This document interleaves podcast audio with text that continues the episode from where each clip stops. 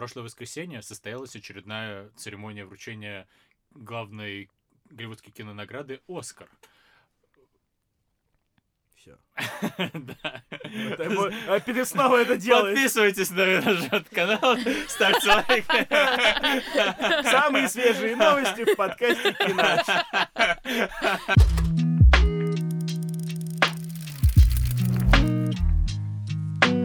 Привет, это подкаст Кинач. Меня зовут Джон, рядом со мной сидит Маша, Не на диване. Антон, Привет. и мы сегодня обсуждаем... Мы обсуждаем новый фильм Сэма Мендеса 1917, новый фильм э, Гаррета Эггерса «Маяк», ну не такой уж новый, и э, перетрем за результаты Оскара. Поехали.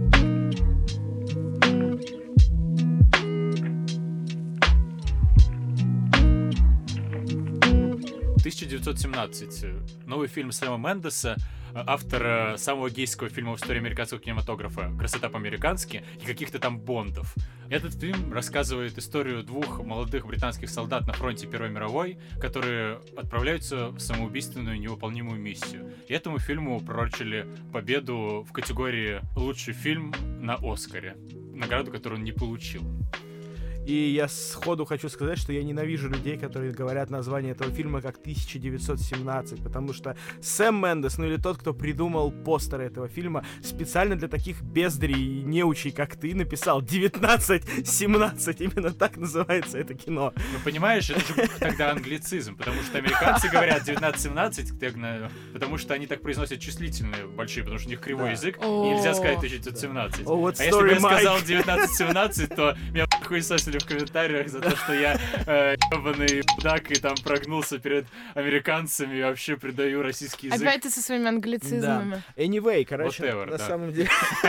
Не, ну я, кстати, поддерживаю позицию Антона. Да, нет, я считаю, что фильм можно называть только 1917, и вообще это гениальное изобретение деления длинных чисел, потому что 1917, это даже мне, человеку, который хотя бы хоть чуть-чуть пытался в дикторство когда-то, даже мне сложно это произносить. А он сам в интервью как говорит?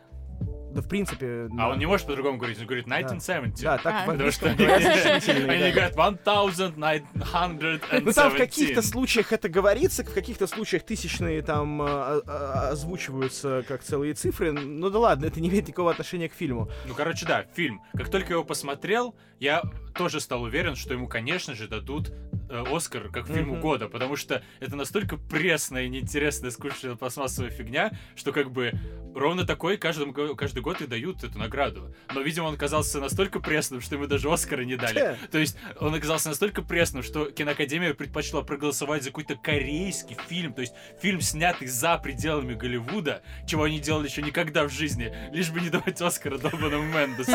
Это очень смешно, как бы реально. А, На самом деле, ты так, знаешь, а, пренебрежительно сказал каких-то там Бондов, потому что, еще раз, возвращаясь назад, так сказать, э, к Бондам, Бонды были клевые. На самом деле я сказал, каких там Бондов, потому что я не знаю, каких именно Бондов он Skyfall и. Спектр, по-моему, он снял как раз последние два Бонда, и они были очень хорошие. Что вот эти Бонды, они у меня как-то все очень слились, которые именно с Ну, Дэниелом Крейгом. Это как вот я недавно в пятерочке покупал продукты, и я вот что-то они мне все дают, я заплатил, а она достает и кидает мне вот этих вот прилипал штук 10 просто мне. Просто так, на!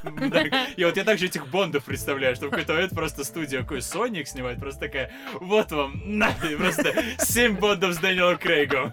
Как бы одинаковый саундтрек, одинаковый визуальный ряд. Ну, да не, бы- ну кам- ну ладно, давай про Да. Бондов поговорим, когда выйдет, выйдет новый Бонд, последний с Крейгом, как я понял. Который я не буду смотреть. А я по, буду- по очевидным причинам. Обязательно, там Жерами Малик, как ты можешь его не Блин, смотреть? ну просто понимаешь, когда э, досняли прошлого Бонда, и после него брали интервью Крейга и сказали, Дэниел Крейг, ты снимешься еще в одном Бонде? Он сказал, я лучше перережу себе вены, чем снимусь еще в одном Бонде. А потом, Дэниел Крейг снимается в новом Бонде. Я такой, И там «М, э, называется «Не время умирать».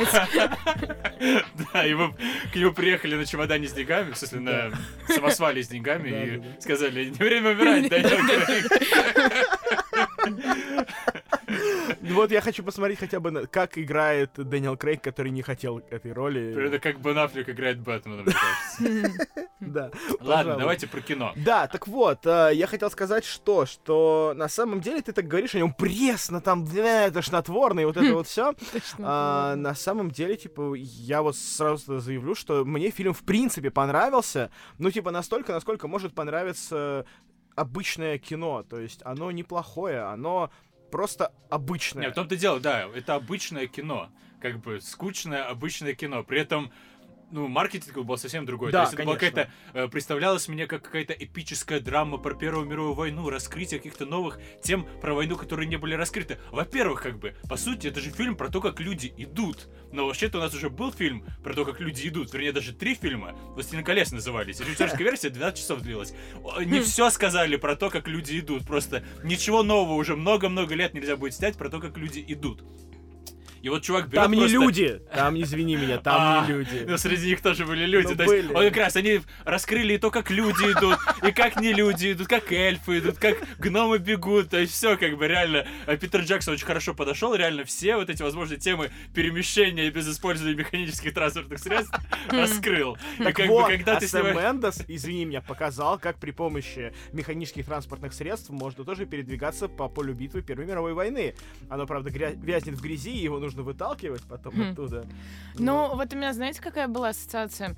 В Лос-Анджелесе есть э, студия Universal, ну, парк развлечений, и там есть аттракцион, когда ты едешь по декорациям. Мгм. И ты Да. едешь по декорациям, и тут вдруг там типа всякие спецэффекты, начинает вода литься и прям э, поворачивает буквально там за 2 сантиметра до твоего автобуса, и ты едешь дальше, и там типа еще что-то на тебя падает. И вот я просто не могла отделаться от этого чувства, что я просто еду по декорациям. Ну, кстати, очень хорошее сравнение, мне очень нравится. Действительно, мне кажется, что это лучшее описание 1917 вообще за всю историю человечества. Потому что реально, типа, блядь, вот это... Я, я вот долго не мог сформулировать, что же мне, блядь, напоминает этот фильм. И вот действительно, это вот, вот прям... Это сафари по Первой мировой вой- войне, причем даже не сафари, а вот именно парк развлечений в декорациях. Вот. Но, опять же, с другой стороны, да, вот э, мы с тобой, Антон, это обсуждали, кажется, что, типа, что в этом фильме есть помимо вот этого одного тейка, помимо того, что фильм как бы снят Вот одним да, стоит дублем, об этом сказать, как бы. Да. Главное, в чем фишка фильма? Главная фишка, и, э, фишка, которая просто педалировалась на стоп при маркетинге, это то, что он снят якобы одним дублем. То есть, ну, по факту там есть скрытые склейки, но все равно все сцены очень длинные. То есть, так был снят Бёрдман и Нериту, так был снято Дитя человеческое Куарона. Мексиканцы почему-то очень любят эту тему. И даже рекламный ролик Джонни Уокера Keep Walking. Так, э, без этого. Ты либо плати за эту интеграцию, либо мы это вырежем. Ну, короче, моя проблема в том, в первую очередь, что вот это вот однотейковость никак фильму не помогает. То есть, например, Бёрдману она очень хорошо помогала. То есть там камера была как будто одним из действующих лиц, запертых в этом тесном театре, и она как бы поворачивалась по коридорам, обходила как-то людей. То есть ты чувствовал, что камера это как будто бы один из персонажей, э, который, типа, ну, перемещается по лестницам. И вот эта вот однотейковость выглядела живо и как бы естественно. А здесь эта однотейковость, по сути, ну, лично мне она ничего не дала. То есть я специально сидел, смотрел, хм, одним тейком, одним тейком, что же это дает, что же. И вот как будто бы это ничего не дает. То есть, кроме красивой фразы, что типа, ого, а это снято одним тейком, ну, как бы, в чем профит-то вообще? Да, мне кажется, это вообще очень сильно мешало фильму, и мне на втором часу стало уже настолько скучно, что я просто сидела чисто склейки э, высматривала. Ну, не знаю, мне кажется, они прям заморочились вот слишком с этим приколом, и оно где-то, ну, возможно, в ущерб раскрытию каких-то. Ну, тут не то, что вообще про раскрытие, а как бы кроме этого ничего интересного в фильме нет. То есть это вот я, мне представляется, что они сидели, планировали этот фильм и такие, ну вот, у нас будет стандартный фильм про войну. То есть вот мальчик, там у него погибнет друг, там вот типа девушка будет французская обязательная с ребенком, который страдает. Вот дом горит, корова умерла, ну как бы все по-обычному. И говорят, подожди, а в чем фишка? А фишка в том, что это все будет одним тейком. И вот как бы, как будто бы этим э, приемом, этим гиммиком пытались замаскировать, э, ну, абсолютно обыденность этого кино. Как бы и для меня кино это в первую очередь история. И вот то, что факт, что история скучная, обыкновенная, э, не прикрыть, не обмазать Да. никаким макияжем вот этих вот интересных режиссерских рете- э, решений. Хотя фильм выглядит классно. То есть вот именно картинка офигенная, мне очень понравилось. Ну, 9 месяцев они готовили вот эти всякие э, раскадровки, типа, чтобы все синхронно было. Я хотел сказать по поводу картинки, да, и операторской работы, что вот вы так хуесосите жестко то, что это взято одним дублем. На самом деле это, ну, как мне показалось, да, вот, Антон, ты говоришь, что у тебя в Бёрдмане это давало ощущение еще одного персонажа, у меня как раз-таки 19-17, вот это э, то, что камера постоянно следует за героями, тоже, собственно, заставляло меня почувствовать именно себя там. Здесь нет ни одного, ни одной съемки там с вертолета, нет ни одной съемки там, не знаю, ну с какого-то нестандартного ракурса, где не мог бы оказаться человек. И за счет того, что камера все время следует за героями, во-первых, это создает прикольный эффект, э, вот, ну, я не знаю, как это правильно называется, я называю это, типа, каким-то вот поломом пространства-времени киношного, что вот сцена, когда погибает друг, собственно, главного героя, и в этот момент внезапно появляются, короче, другие солдаты, и камера облетает дом, и там уже машины, солдаты, все ходят, которых там секунду назад там не должно было быть. И вот это создает вот, такую... Мне кажется, странно. Это странно, но это прикольно, на мой взгляд. То есть это по-театральному. Это знаешь, как когда вот тебе нужно... Ну, типа в театре ты же не можешь делать склейку. То есть, да, может быть, это не очень клевый прием для кинематографа, но это интересный, по крайней мере, ход, что ли, который делает кино чуть-чуть более интересным, чем э, оно есть на самом деле. Да, это маскировка бездарного совершенно сюжета. Да, это, типа, мы в очередной раз одним дублем увидели то же самое, что нам показали там «Спасти рядового Райана» сколько там, 20 лет назад. Ну, кстати, вот ты мне напомнил, я вспомнила этот момент, меня прям это выбило очень сильно, когда у тебя прям вот какое-то Уэс Андерсоновское, э, ну, появляются какие-то декорации, и меня прям это очень сильно выбило из повествования, потому что изначально мне показалось, что концепция в том, чтобы э, прожить с ними этот период времени по-настоящему. Вот сколько у них ушло времени на то, чтобы пройти, ну, столько ты как бы с ними и живешь. А там они берут и ломают это, хоп, он уснул, там, ну, типа... там только в один момент они это ломают, когда он теряет сознание. Ну да, но а все, оно там не, не, не там же, да, вот реально, когда а, убирает его друг, там, типа, полом времени происходит. То есть там прошло типа минут 15 между тем, как камера облетает дом, типа, пока да, его друг... я думал, просто солдаты без полета такие Не-не-не, ну, а это, это, не, нет, это, это явно, типа, на, это дается понимание, потому что они там уже суд стоят, типа, mm. уже все в порядке Ну, типа, он же не мог не слышать, да, что да, да, да, в двух метрах он суд стоит. На своем да не, не, это, это, это, это реально, реально был такой момент, но на самом деле вот тут вот э, ты вот говоришь, что тебе это не понравилось, и тебя это выбило. Нет, я говорю, что это просто, ну, типа, сломало концепцию, вот и все. Ну вот, да, то есть у меня тоже сначала было ощущение того, что это, знаешь, какое-то, ну, реально фильм про, про два часа жизни солдат. Да, да. Но и факту... тогда оно бы работало, тогда была бы оправдана эта одно, однокадровость, и ну... Э, ну, тогда оно жило бы нормально. Типа, ты вот с ними идешь вместе два часа, и, ну, типа, все Well, yes, but actually no, потому что, типа, ну, правда, мне вот, ну, мне, правда, понравился этот прием. Типа, он прикольный, как э, внезапно в кино, вот, ну, типа, кино же это магия всегда. Типа, кино, в кино всегда происходит что-то необычное. И пускай это даже вот такая вот театральная необычность на киноэкране увидеть подобное, мне было интересно. Я не говорю, что это круто и типа это делает этот фильм достойным Оскара, но это здорово. Не, ну, ну Уэс Андерсон такой делал все время. Ну, типа, тут просто кусочек какой-то вставлен. Ну, короче, я просто не поняла, почему вдруг, типа, оно так изменилось. Ну, в одном месте. Если бы на протяжении всего Там фильма... в нескольких местах это было. Там а, это было когда вот он ехал на машине, это было, когда он, э, ну, собственно, когда он терял сознание, когда ему в голову стреляли, и это было, по-моему, вот в парижском этом доме, он заходит туда поздно ночью, а выходит оттуда рано утром, то есть он явно провел в этом доме гораздо больше времени, чем показали на экране, и mm. было, по-моему, еще где-то ближе к концу. Нет, это просто чуть-чуть разные вещи, когда просто мы видим, что больше времени прошло, ну, после того, как он потерял сознание, допустим, и вот эти декорации, которые появляются, это разные чуть-чуть вещи. И вот декорации вроде только в один момент. Так. Ну там не декорации, там просто типа появились персонажи, ну, типа, которые да, типа да. должны были появиться спустя 15 минут, просто чтобы нас зритель 15 минут не скучал, типа а, это время сократили. Также и в доме, чтобы вместо того, что нам показывали, как он 15 минут там или 15 часов сидит смотрит на эту бабу, короче, французскую, нам просто от... сделали кат, вот посмотрели на ребеночка, а теперь пора уходить. Он выходит, а там уже утро. То есть как бы это просто ну условность киношная определенная. Поэтому я говорю, мне не кажется, что это очень страшно и катастрофа. Ну вообще ладно, возможно, да, дело не в том, что именно этот прием не работает, а дело в том, что он мне кажется нерабочим, потому что мне в целом фильм не зашел, uh-huh. а не зашел мне, потому что мне не удалось в него погрузиться из-за как раз каких-то проблем с историей и проблем с представлением даже. То есть вот я помню, когда вышел Донкерк, я что-то серчил в интернете и наткнулся на э, какого-то кинокритика по имени Красный Пидорас или как-то так. И у него там была рецензия на Донкерк, которая почти полностью состояла из того, что он говорил, вы что, ну тут же на пляже песок, ну там же должно быть насрано, ведь тут же много солдат, и там должны лежать остатки каких-нибудь машин и колеса, и раненые, почему там этого всего нет? Это нереалистично, какое говно? Я подумал, типа, боже, чуваки, вы что, вы что не понимаете, что война это тут абстракция, надвигающееся зло, бла-бла-бла. Ну, короче, меня припекло, я подумал, что все эти люди, которые там респектовали ему в комментариях мудаки, и пошел дальше. А вот когда я смотрел вот это вот, твой 1917, я сам ощутил себя таким же человеком, потому что мне вот эта вот война кажется абсолютно какой-то пластмассовой, ненатуралистичной. То есть она очень глянцевая и красивая. То есть вот эти вот крыски, которые такие пушистые, милые, которые хочется М. потискать. Вот это там эпизод, когда они приходят в окоп к этому э, там лейтенанту или кому на передовой, он такой, мы сидим здесь уже 17 лет, нам три дня как нечего срать. Вчера 15 наших лейтенантов убило одним осколочным снарядом, как бы у нас осталось два патрона на 300 человек,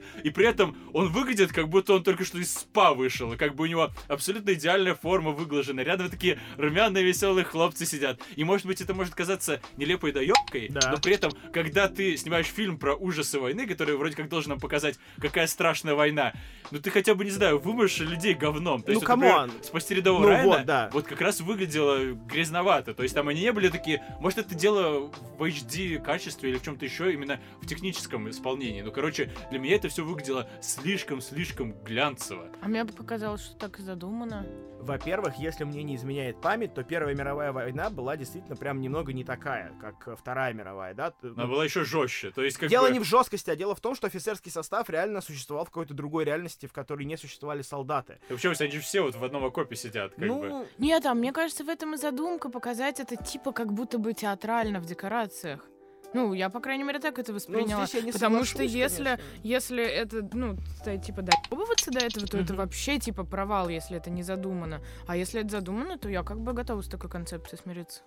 Просто странно, мне как бы... Я не чувствую опасности. То есть, когда там смотришь, опять же, начальную сцену «Спасти рядового Райана», тебе страшно Ну до да. усрачки. А тут мне не было страшно за персонажа, потому что это все выглядит мило и няшно. Типа, вот коровенька, вот, блин, альпийские луга, вишни цветут. Как бы это все мило, и когда это внезапно свечивается в какой-то э, ужас, типа я должен испытывать, мне скорее это кажется комичным. То есть вот сцена, где он идет, вдруг видит немец, немец начинает за ним бежать, стрелять из винтовки на ходу. То есть реально для меня там только музыки из Бенни Хилла не хватало вот всей этой сцене, чтобы это было совсем нелепо. В целом вот эти шифты тональности есть, как бы вот опять же, когда они приходят к Камчу в окопе, когда он начинает шутить про ракетницу, вот это вот, я вообще не понял. Когда он говорит, типа, ой, ракетница, но не хотелось бы, чтобы она досталась немцев, поэтому если они начнут вас стрелять, то ее, пожалуйста, кинь обратно. Я такой, типа, что? Подождите, это, это комедия теперь? Или типа Почему это... комедия? Ну, типа, почему ты не допускаешь, что люди могут... Быть Типа- долбоебами, Да шутить в реале. Вы чё, се- серьезно? Это вот совершенно тупорылейшая да***ка сейчас, на мой взгляд, потому что, ну, типа, это просто обычный солдатский юмор. Типа, чуваки в окопе, они борются со стрессом за счет того, что шутят вот такую хуйню. Это совершенно нормально. Я реально не ожидал, что у тебя будет вот такого плана. Антон, ты разочаровался. Типа, я, блядь, разочаровался в тебе только что, как в критике. Блин, ну, Не, меня, я честно скажу, я тоже обратила на это внимание, но это, ну, типа, не Это выбивалось. проблема. Да Просто такое ощущение, что, типа, вот по-твоему, как будто бы, блядь, в фильме должны быть только черные и белые. Не, просто- Типа, если это драма, то... О, господи, война, это так тяжело, я не срал три месяца.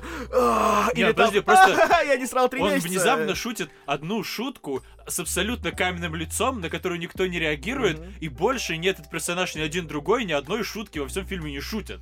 И вот это немножко было для меня странно. То есть, Ну это же бы, тоже это не шутка в внезапно- духе там, это ж не это не то что не анекдот, кстати анекдот там потом еще был, вот что.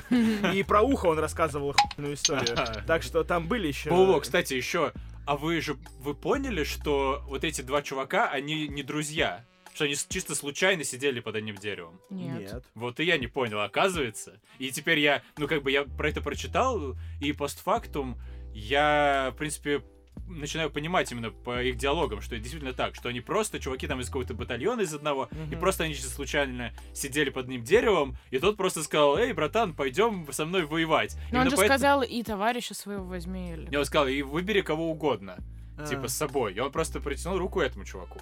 И как бы потом чувак ему предъявляет претензии за то, что он его не...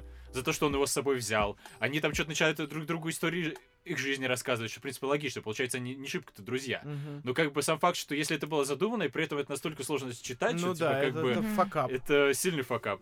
И еще тоже можно, наверное, но как бы вот эти чуваки, они совсем не производят впечатление солдат. То есть реально у меня было полностью впечатление, как будто эти чуваки сидели под деревом просто рандомно, и там вышли из школы, сели под деревом, не знаю, там это обсудить э, новую серию покемонов, и тут к ним подходят и говорят, чуваки, вам надо доставить донесение на фронте Первой мировой. Они такие, а, что делать? Это что, гранаты? Какой стороной держать винтовку? И как бы, наверное, это хорошо с точки зрения фильма, потому что у меня есть как бы у абсолютно человека от войны далекого есть какой-то point of reference, то есть я могу типа ассоциировать себя с этим персонажем, и точно так же, как он не разбирается в войне, сам не разбираться в войне, я ебать от всего происходящего. Но это немножко странно, то, что вот эти два чувака, которые типа воюют, которые солдаты, они вообще, то есть э, для них все вот это происходящее в диковинку, как будто их натурально из школы вырвали, Но нарядили ведь и отправили. это Может, же дело как раз в этом, что так они и юнцы? было. А? Ну ведь так же и было, типа в этом же и суть, что это типа пацаны, которые толком не пожили и которые вот э, окунулись в эту ужас войны, и там пускай война длится сколько там, третий год, да, уже получается. uh, Не, ну они могут быть свежепризваны. Но просто, Да. как минимум, они Не, ну до этого как были минимум, хотя бы они в одном соме, бою. Они на соме были, как минимум, типа в этой куче мясорубки. Ну, то есть, да, они должны хоть как-то представлять, какой стороной держать винтовку. Но они представляют, какой стороной держать винтовку, и достаточно метко стреляют, и, в принципе, их все не так уж и плохо. И они не очень сильно тушуются, как действовать с противником, да, то есть они там этого немца из самолета очень легко и быстро убивают, да, то есть была определенная тупость со стороны этого персонажа, да, но это понятно тоже чисто по-человечески, потому что, как бы, он за мир и за любовь, типа, он хочет его спасти, а тот оказался вот такой, а злой немец, а получай штыкин животен. Ну вот, Вот, это довольно... Да, это мне тоже не было понравилось. совсем плохо. То есть, Вот. как бы, ладно, вот, на мой взгляд, да, тупая доебка, это если, ты ебался на то, что они вот стоят такие в сарае, смотрят, как самолеты воюют в небе, и внезапно самолет падает им на голову. Вот это, это, конечно, смешно, но, типа, ладно, художественные допущения, бла-бла. Но то, что они ведут себя как абсолютно люди, ну, типа, не из этой среды, которые не, не то, что не были в мясорубке на Сомму, а вообще, как бы, еще пули-то не видели, и пороху не Да нюхали. нет, да, ну я не согласен с тобой, типа, что здесь нет такого ощущения, они реально выглядят как просто пацаны, которые, типа, не ос- как будто бы даже не осознают весь пиздец и всю серьезность происходящего, которые, типа, которые вчера думали о том, как бы хер в кого-нибудь засунуть, и это единственное, что их в жизни заботило, а теперь внезапно им нужно мир спасать, блядь. В, Я, в если компании честно, там тысяч верила- таких же, как и они. Я, если честно, верила больше чувакам из Сталинграда. Ну, не знаю, я, короче, Вот если- по глянцевости очень похожи мои претензии, вот Да, что к этому, что к но- Сталинграду. Я Когда если там немцы ходят у себя в красивых декорациях, там едят. Я, если честно, больше поверил, конечно, действительно ребятам из Дюнкерка. Вот, они были гораздо больше похожи на живых и настоящих людей. Здесь это, знаешь, это вот реально ам, какая, какой-то военный эпос, какая-то, типа, не эпос, я имею в виду даже, а, знаешь, ам, героическая проза, блядь, которая восхваляет э, подвиги бравых солдат, короче, вот это что-то такое, то есть они сглаживают детали, убирают э, все шероховатости и показывают тебе реально действительно этот глянцевый сюжет. А мне кажется, знаете, в чем еще проблема? В том, что это настоящая история, и по фактам она звучит, ну, типа, стрёмно, там, убедительно, ну, это там чей-то дед Ну вот да, то есть это дед режиссера. Да, да, да. Вот, ну, то есть, как бы сама история звучит, э, ну, так как, ну, то, что можно рассказать внукам. Типа, я пошел э, с товарищем спасать всех, и вот на нас напал немец, и я там все равно дошел. Типа, это звучит норм, но там не хватает какого-то э, драматизма именно, ну, типа, развития. Да, это как если бы кто-нибудь из нас про своего деда начал снимать фильм, Мгм. получилось бы скучно, скорее всего. Да. Мгм. Вот, и то есть э, по фактам это, ну, интересные события, но э, туда как будто бы не утрамбовали больше сюжетных каких-то решений, там, ходов, поворотов, кто с кем как взаимодействует. А вот просто как дед рассказал, так и сняли. Мгм. Да, согласен. У меня есть на самом деле еще две претензии к этому фильму. Это, во-первых, э, музыка, которая, блядь, я не понимаю, как будто бы писали для Blade Runner, короче, а потом такие, а похуй, давай сюда всунем тоже, раз Хм. уж написали. Потому что реально музыка, по-моему, вообще, она охуенная вот сама в себе. То есть я переслушивал саундтрек, и мне прям нравилось. Но она совершенно не подходит к фильму. Это просто какой-то пиздец. То есть настолько плохо подобранной музыки к видеоряду я еще не слышал в кино. Ну, наверное, там может быть у, не знаю, у Томми Уайсо, наверное, что-то подобное было, но здесь вот прям диссонанс как будто бы какой-то. Хотя э, композитор не последний в Голливуде, вот. Я, э. кстати, слышал эту претензию много, но сам не считал. Блин, еще мой любимый момент, когда они идут, видят вишни, и этот его друг такой, типа, о, вишни, у меня дома тоже есть вишни, а еще у меня есть мама и брат. Ну, я умер, пока. Я такой, типа, а, я должен ему сопереживать сейчас, спасибо, я просто сразу не понял, ну, как бы...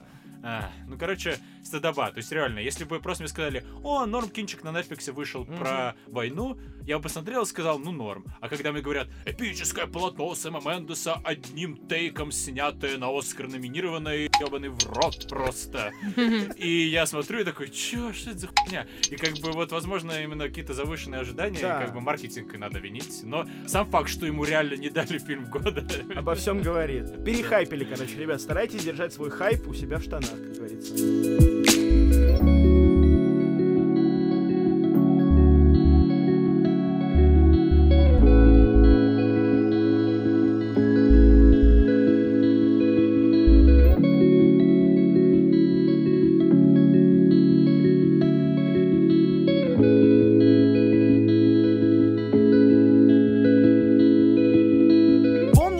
Антон, когда-то давным-давно я приводил тебе в пример хорошего хоррора э, фильм The Witch. Ведьма. да, э, Гаррета Эггерса.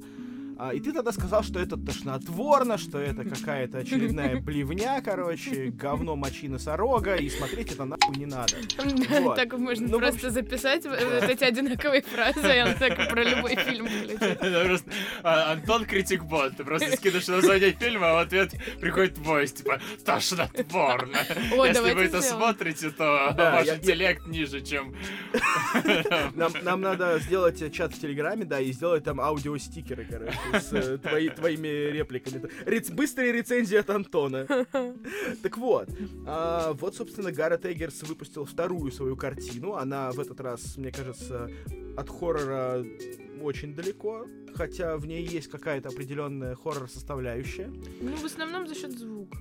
Ну... А, не знаю, мне показалось, что это прям то же самое, что ведьма, только в другом сеттинге. То есть чувак чисто угорает по странным сеттингам, э, хоррорам именно в странных э, древних сеттингах, где люди вроде как говорят по-английски, но ни хера не понятно. Mm-hmm. И как бы вот была ведьма про там поселенцев э, э, США. в США, да, как бы английских. И вот теперь это история про двух Симонов, двух моряков, которые... Э, Симонов!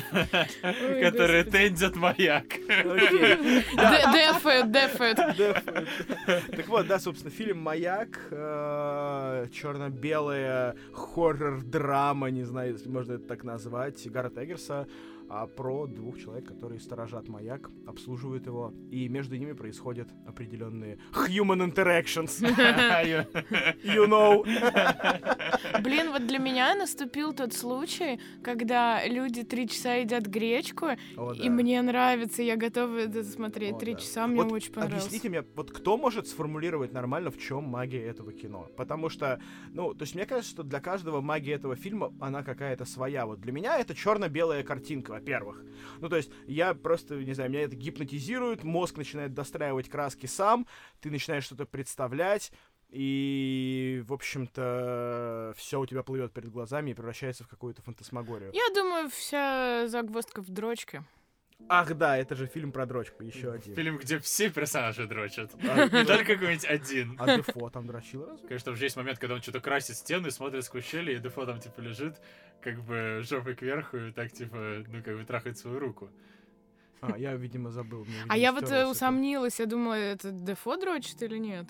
Или это, ну, какая-то... Или это он смотрит сам на себя! А в этом же фильме возможно все что угодно. Да, насчет э, того, почему он гипнотизирует, мне кажется, просто он очень хорошо показывает, что ты в этот момент должен чувствовать. То есть там даже есть какие-то совсем мелкие вещи, как типа они грузятся, вот заходят на этот маяк, там уходит их смена, и просто Паттисон идет по вот этому домику и осматривает его. И прям вот я в этот же момент ощутил, как я как бы что вот мне в этой комнате долбанной теперь 4 недели жить с каким-то пердящим дедом, и вот это вот какая-то грусть, ужас и попытка найти в этом хоть что-то комфортное, прям захлестнули меня. То есть я абсолютно проассоциировался с э, персонажем Паддисона, при том, что это, не знаю, там, третья минута фильма. И как бы вопрос, за счет чего это достигается, мне кажется, за счет э, гениальных перформансов и очень хорошей визуальной репрезентации. То есть, типа, кадры очень хорошо выстроены, и монтаж очень крутой. То есть, там Монтаж есть очень крутой. такие моменты, где, типа, с очень быстрых сцен на очень медленные, типа, где они пляшут быстро, и тут чик, и они уже, типа, пляшут Мгм. медленно, такие уже пропитые. Как бы вот очень хорошо выстроено все, прям э, реально не, не, не к чему придраться с точки зрения визуалов. Собственно, мне как бы и к ведьме не было ни к чему придраться, мне просто не было интересно ее смотреть. Но как бы, не знаю, уже говорил я там реально, что это тошнотворно, наверное, говорил, но по факту как бы просто я смотрел этот фильм и такой, ну да, прикольно, но типа и чё? Ну то есть как бы она как-то меня не захлестнула, вот маяк захлестнул, то ли потому что как бы придящие дрочащие мужики гораздо ближе мне, чем проблемы девочки с семи переселенцев из Англии э, в там 16 веке. Либо это потому, что здесь еще шутки добавились. То есть вот на удивление, как в этом психологическом хорроре, э, с этим самым хоррором соседствуют реально какие-то забавные гэги и приколы, и реально местами я улыбался, и при том, что этот фильм ни хрена не веселый вроде как. Что? Что? Что? Что? Что? Что? Что? Что? Что? Что? Что? Что? А. Блин, да, это очень прикольно было. А я, знаешь, как для себя сформулировала, что вот у меня обычно э, э, красная тряпка появляется на сценарии, когда, ну, типа, это вроде бы как должна быть оправдана артхаусностью, но когда ее недостаточно, все, я не могу, я начинаю доебаться до сценария, и мне неинтересно. А тут просто вот настолько выдержан градус артхаусности как-то правильно, что оно гипнотизирует, и вообще реально неважно, ну, типа, ну, в плане истории, какой сюжет, просто прикольно наблюдать, как они взаимодействуют. Кстати, вот э, по поводу их взаимодействия и истории. Фильм, собственно, про то, как два человека в течение четырех недель а, находятся на маяке, занимаются его обслуживанием. Одни, один из них постарше, собственно, Уильям Дефо, обслуживает свет маяка, другой, помладше, собственно, Паттинсон, обслуживает все коммуникации. Ну, все, да, все, все коммуникации, там, э, отопление, чинит крышу и так далее. В какой-то момент, э, через 4 недели за ним не, не приплывает смена, они вынуждены задержаться, и дальше они впадают в какой-то алкогольный делириум, я не Да, знаю. начинают пить скипидар, смешанный с медом. Да-да-да, и, в общем, все смешивается в какую-то дикую фантасмагорию, и ты теряешь вместе с героями ощущение реальности, и вот это, если так позволите сказать, это сюжет. А про что это кино вообще, в принципе, как вот по-вашему? Потому что вот я смог здесь найти, грубо говоря, две интерпретации для себя, да. То есть первая, такая, может быть, больше надуманная, это про частичку Бога, да, так называемую, что ам, ты не можешь коснуться чего-то, к чему ты еще не готов, да. То есть свет маяка, к которому так весь фильм тянется Паттинсон, по сути, является чем-то от тебя закрытым, то есть э, чем-то недоступным твоему сознанию в данный момент, поэтому блядь, не не лезь туда, куда тебе еще рано. Но этом есть что-то вот это лавкрафтианское, возможно, именно поэтому там появляются вот эти блядь, щупальца, и все в таком духе, да, потому что реально это соприкосновение с частицей чего-то большего, чем ты являешься сам, и поэтому это сводит тебя с ума. Ну, это такая уже совсем интерпретация. Интерпретация. Другая же версия, которую я э, встречал и в сети в обсуждениях, и в принципе где-то еще с кем-то мы это обсуждали и приходили к тому, что, наверное, да, так оно и есть, что весь фильм «Маяк» является собой, по сути, чистилище, где персонаж, который совершил преступление в прошлом, оказался в замкнутом пространстве самим же собой, и теперь может посмотреть на себя со стороны. И он испытывает к самому себе дикую ненависть.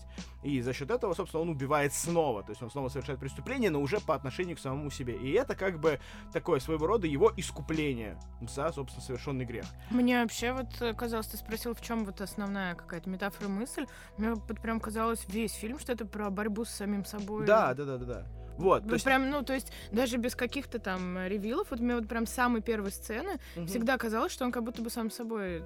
Но там есть намеки на то, что это один и тот же человек. То есть их, их Их одинаково зовут зовут. одинаково, да. Они Мгм. похожи, в принципе, тоже даже на вот этом вот постере, где оба их Мгм. лица, видно, что у них одинаковая форма лица, и как-то, возможно, это закладывалось, да. Но не знаю насчет чистилища, но я согласен, что Вернее, мне кажется, что свет это вообще спасение. То есть Дефо даже в какой-то момент говорит, что типа вот этот вот свет, вот этот вот маяк, это как бы salvation, он говорит, Мгм. то есть как бы искупление грехов. И Паттисон как раз этого искупления ищет. Но при этом э, Дефо говорит, что пока ты не готов, тебе нельзя на это смотреть. А вот Паттисон именно пытается туда лезть, когда он А, не в готов. обход, да, Да, да, и да, в итоге да, как слушай, бы он точно. у- в итоге убивает э, Дефо для того, чтобы к спасению, к спасению прийти, хотя как бы это абсурд. Получается, Да. что наоборот, как бы он делает себе только хуже. И, возможно, он не готов, потому что он не может признать свое убийство. Потому что, тут, видишь, он как-то странно какой-то момент, что он говорит, вроде как я хотел этому чуваку, который погиб, его кореш, э, топором рубануть, но я не рубанул, а он просто потом сам упал в воду и утонул, а при этом э,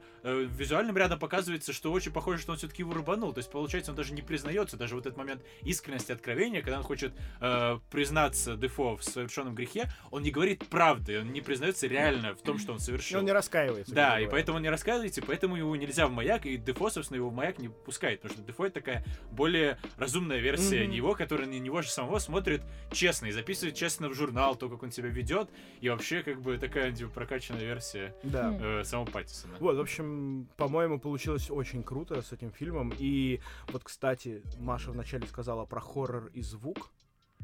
Вот мне очень здесь понравился, как смонтирован звук, как он, в принципе, здесь скрафчен, потому что, типа, большую часть фильма звук идет на перегрузе.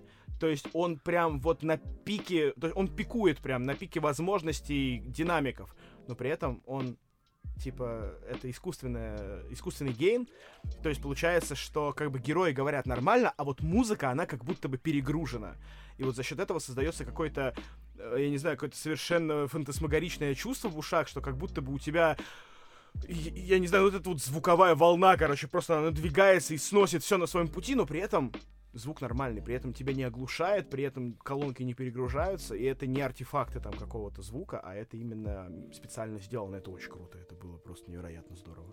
Ну, вообще очень погружает. Вот именно. Я прям реально, я как сам э, четыре недели с придящим дедом э, жил на маяке. То есть, как бы реально, я два дня не мог от этого фильма оправиться. Именно вот, вот этого ощущения того, что я всю эту фигню пережил. И вот как бы вот это вот именно психика Паттисона, его крыша, которая постепенно съезжает, и вот ты как бы погружаешься в эту крышу, ты становишься, ты съедешь. Я съезжающая крыша. Паттисона. Да, да, да, да, да.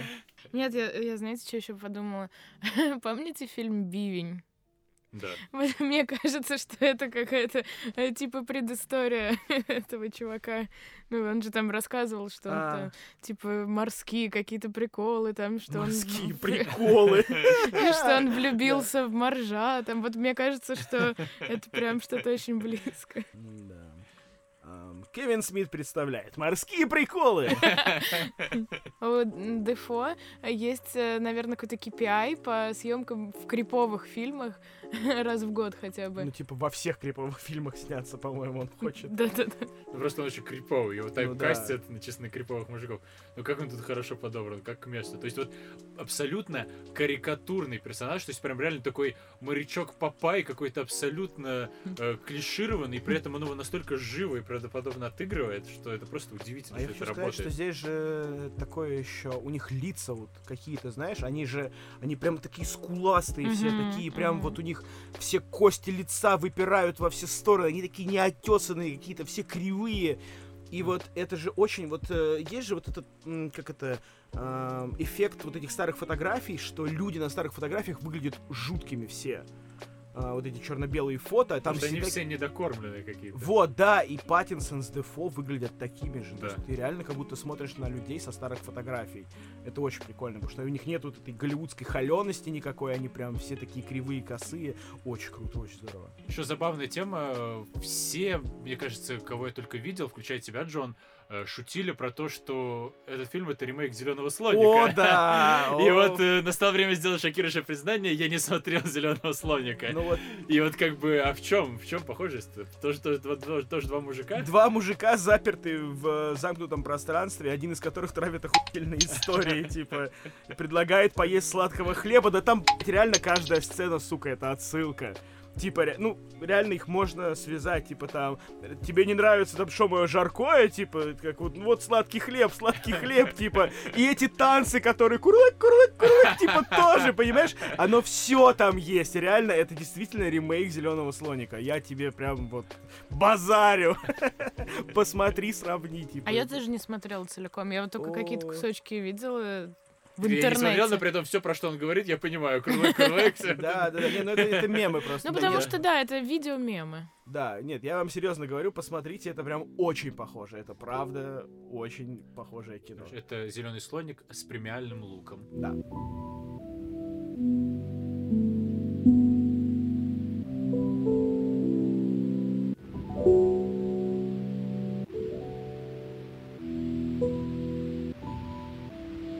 Прошлое воскресенье состоялась очередная церемония вручения наград Американской киноакадемии «Оскар». Главная голливудская кинопремия, которая теперь походит без ведущего, потому что у них всех очко жим-жим, что они позовут, позовут кого-нибудь Рики Джервейса, и, не дай бог, церемония станет интересной единственный год за сто лет ее существования.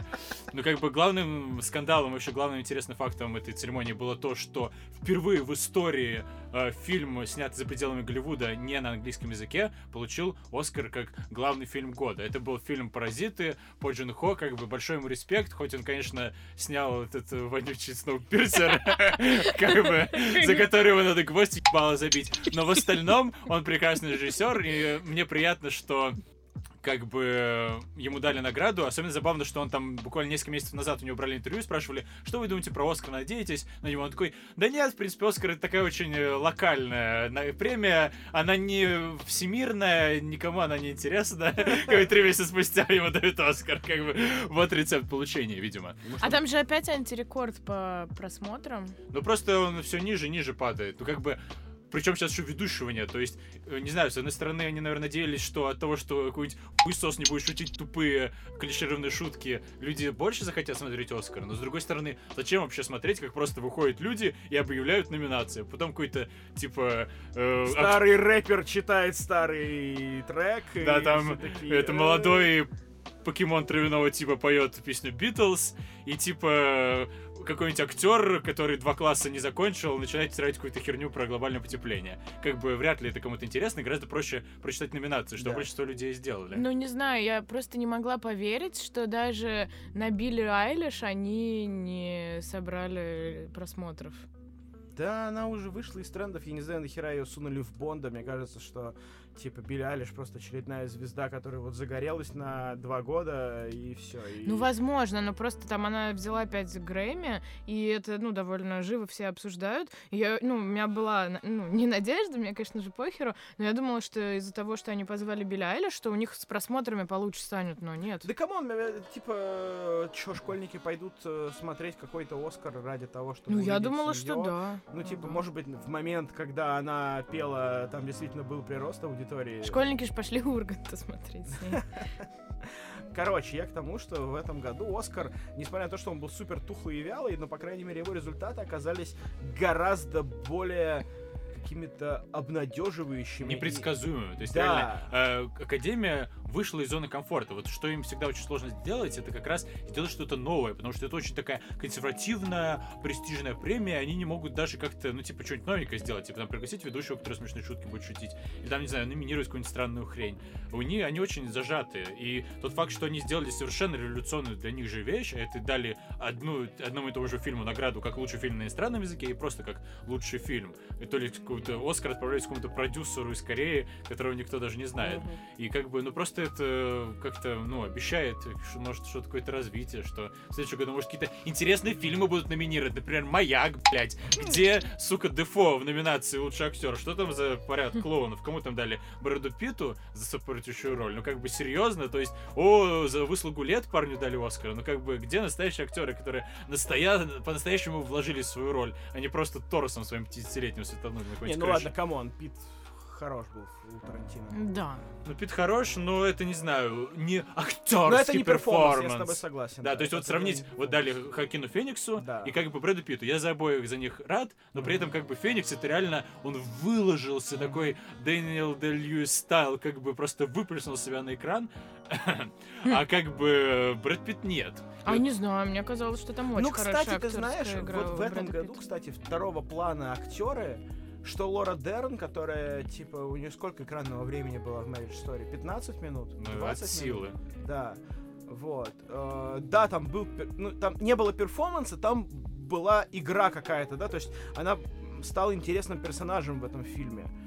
Но, правда, этого достаточно для того, чтобы получить Вот, Оскар. возможно, это, Это тоже как бы за выслугу лет. Такая. Ну, это типа, знаешь, да, это сорта, как Энтони Хопкинс получил за Ганнибала, где у него тоже экранного времени было 5 или 7 минут, короче, в общей сложности. Не, ну там все-таки он реально... Вернее, он за молчание ягнят. Он Ганнибала. сделал фильм, то есть как бы он сделал Ну такого да, персонажа, который да. существует в веках. Все-таки ну Лора Дерн тоже- вряд ли так Нет, сделала. Лора, Лора Дерн тоже как бы сделала Marriage Лора Story. Дерн. Да. А, она тоже сделала Marriage Story как бы более каким-то, ну, ну, короче, на- на- ладно, окей, нет, это плохой пример, потому что на ней фильм не держится, как на Хопкинсе. Забавно, что Скарлетт Йоханссон была номинирована не за Marriage Story, а за Джоджо Рэббита. который мы по благодаря ам, нашему Министерству культуры, слава богу, не увидели и не прониклись э, духом нацизма. И спасибо им большое. Да, и не зигуем теперь. Вернее, зигуем, но только левой рукой. Да. А, я, кстати, два раза пытался смотреть Jojo Rabbit, и оба раза дропнул, потому что, ну, типа, прикольно, мило, но реально скучно смотреть, не знаю, лично мне. С другой стороны, я и Скорцезе три раза пытался спросить, э, смотреть, и тоже дропнул, так что, может, я просто тупорылый хуесос. Но, кстати, вот Скорцезе не получил ни одного Оскара, и я просто кайфанул от этого, потому что, во-первых, не знаю, э, я разлюбил Netflix с, с- с прошлого Оскара, и теперь я не хочу, чтобы ему давали награды. Тем более, учитывая, что они просто тупо огромное количество бабок вбухивают в маркетинг, просто абсолютно бездумно. А во-вторых, что просто как бы я не считаю, что таким фильмам надо давать Оскары, как бы не надо поощрять там 90-летних дедов, которые уже сидеть не могут на стуле ровно, чтобы они фильмы снимали, потому что, ну, как бы получается какая-то дичь непонятная. На мой взгляд, конечно. Удивительно, что Тарантино вообще не получил ни одного Оскара. То есть, как бы М, понятно да, было, что ему не жалко. дадут фильм года, там, и Мгм. режиссера вряд ли, потому что он все-таки такой непремиальный чувак, у которого там женщин жгут огнеметом, и как бы, ну, это немножко неприемлемо. Он такой скорее в сторону comics movies категории проходит. Мгм. А, но все-таки думал, что ему дадут хотя бы там какой-нибудь завалящий сценарий, но почему-то нет. Ему там дали, по-моему, production design. ну, не ему, а просто людям, которые Мгм. работали на его фильме. Но я, в общем, не знаю, он, наверное, расстроился, если ему вообще не похеру до сих пор на это все. А мне кажется, тут вот какие-то репутационные замесы, правда. Потому что, э, ну, он такой... Ну, Хулиган. Но это, Ну, типа, это типа- несерьезное кино, типа. Да. Не, Это я вот даже не, не не про дают. это, а про то, что, ну, это типа как Ларс фон Триер, что лучше его туда не заводить, а то еще заганет ненароком. Не, ну типа его номинировали, как бы Триер, ну ладно, Триер иностранный режиссер считается. Ну, просто там же даже с Вайнштейном эти все замесы, там Тарантино Ну с ним да, дружил, Тарантино слишком, там... слишком ну, ну. заморался. Вот в этом году, кстати, да. Это же, ну не в этом году, в прошлом году. Да, там все, кто на этой церемонии присутствует, с- с Вайнштейном Ну, дружили. Ну, типа Тарантино больше всего. Ну, откровенно говоря. То есть он, он же даже говорил, что я знал про это, но типа ничего не делал. Да, он что-то там каялся. Ну да, да. Короче, не мне кажется, что вот здесь чуть-чуть это несправедливо Возможно, работа, да, потому кстати. что, мне кажется, ну, достойно большего количества наград, чем в итоге получила. Да, я согласен. Я вообще э, хотел бы, чтобы ему дали фильм года. Было понятно, что не дадут э, Джокеру. Да и, собственно, и Тарантино было понятно, что не дадут, но я все-таки надеялся, ну, как бы, хотя был уверен, что дадут 19-17. Как бы спасибо, что Да. хотя бы не ему, это тоже хлеб. Мы, кстати, обсуждали с тобой после фильма, что 1917 э, это же тупо зеленая книга только про войну. То есть вот реально такой же ам, Уровень пресной поверхностности да, ровно тот же. Да, да, да, что фильм, написанный по сценарию просто хорошего голливудского фильма, это прям, да, прям, прям по чекбоксам. Что там еще? Э, за оригинальный саундтрек э, получила за Джокера Оскар телочка из Эстонии или откуда там, которая э, шуршала реактором в замечательном сериале про Чернобыль, который мы все хайпили не так давно. Да, и на самом деле я считаю, ну не то чтобы абсолютно заслуженно, но она так бомбанула в этом году, и я думаю, что это просто суммарно за все заслуги, за все, что она сделала, потому что помимо Чернобыля она еще в нескольких э, достаточно неплохих произведениях, честно, я сейчас не вспомню где, в нескольких произведениях она еще засветилась э, со своими саундтреками, и это было прям вау. В том плане, что не то, что саундтрек производит такое какое-то впечатление, а именно в том плане, что она отметилась в нескольких э, вот важных кино там сериала, событиях этого года, ну, прошедшего. Э, Документальный Оскар получила единственная документалка, которую я смотрел в этом году по странному совпадению. American Factory называется. Это тоже Netflix, по-моему. э, Про то, как э, китайцы в Америке фабрику открывали. Довольно занятно именно э, такая история, которая показывает там культурные различия между китайцами и американцами, и показывает вообще, какие э, лютые э, люди живут в американской глубинке, прям еще похлеще, чем у нас. А я вот хотела, знаете, про что с вами поговорить? Наверное, это очень избитая тема, и мы это тоже не раз обсуждали. Но почему реально только одна номинация, ну, типа, по гендерам разделена? Почему, ну, типа, актер, актрисы разделены, а, типа, ну, по полу режиссера нет?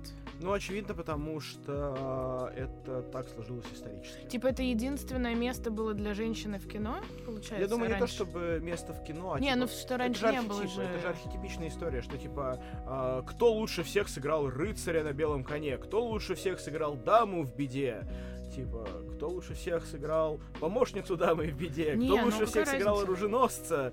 Ну, кстати, да, я бы склонился к тому, что просто раньше женщины были представлены исключительно в категории э, лучшая актриса. Ну да, Чем-то. потому что раньше, ну, тупо не было женщин-режиссеров, зачем под них делать какую-то там номинацию? Мне кажется, это скорее из-за этого.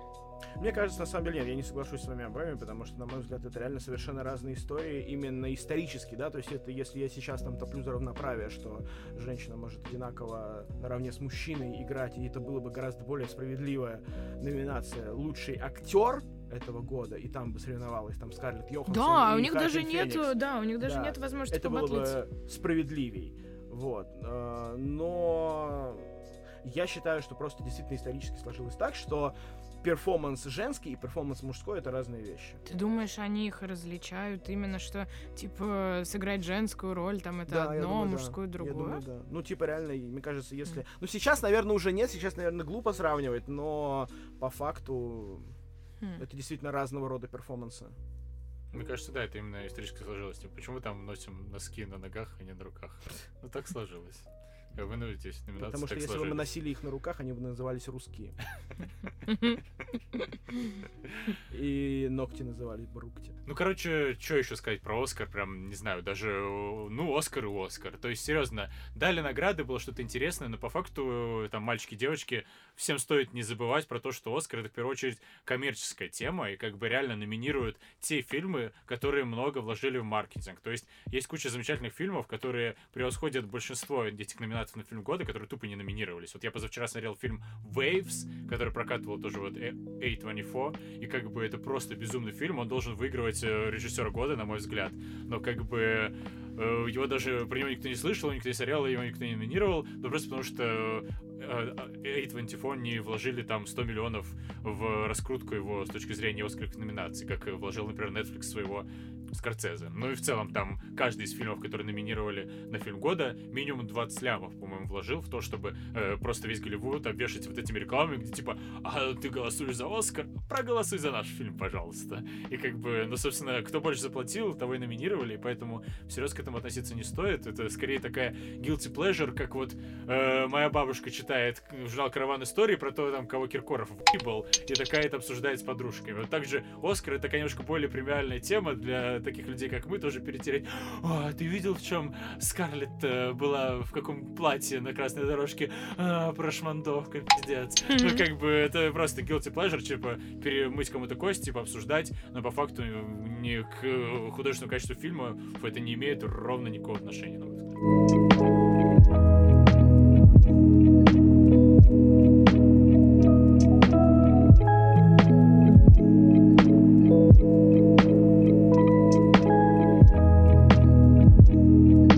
Подписывайтесь на нас в iTunes, слушайте в Google Podcasts или копируйте ссылку на RSS в приложении, которым пользуетесь. Обязательно комментируйте, ставьте лайки, отмечайте нас звездочками, советуйте друзьям. В общем, так вы помогаете нам расти и развивать наш подкаст. Слушать нас можно также на нашем сайте keenach.ru, а у нас на этом все, ребята. Слушайте маму. Кушайте кашу. И ходите в школу. Пока.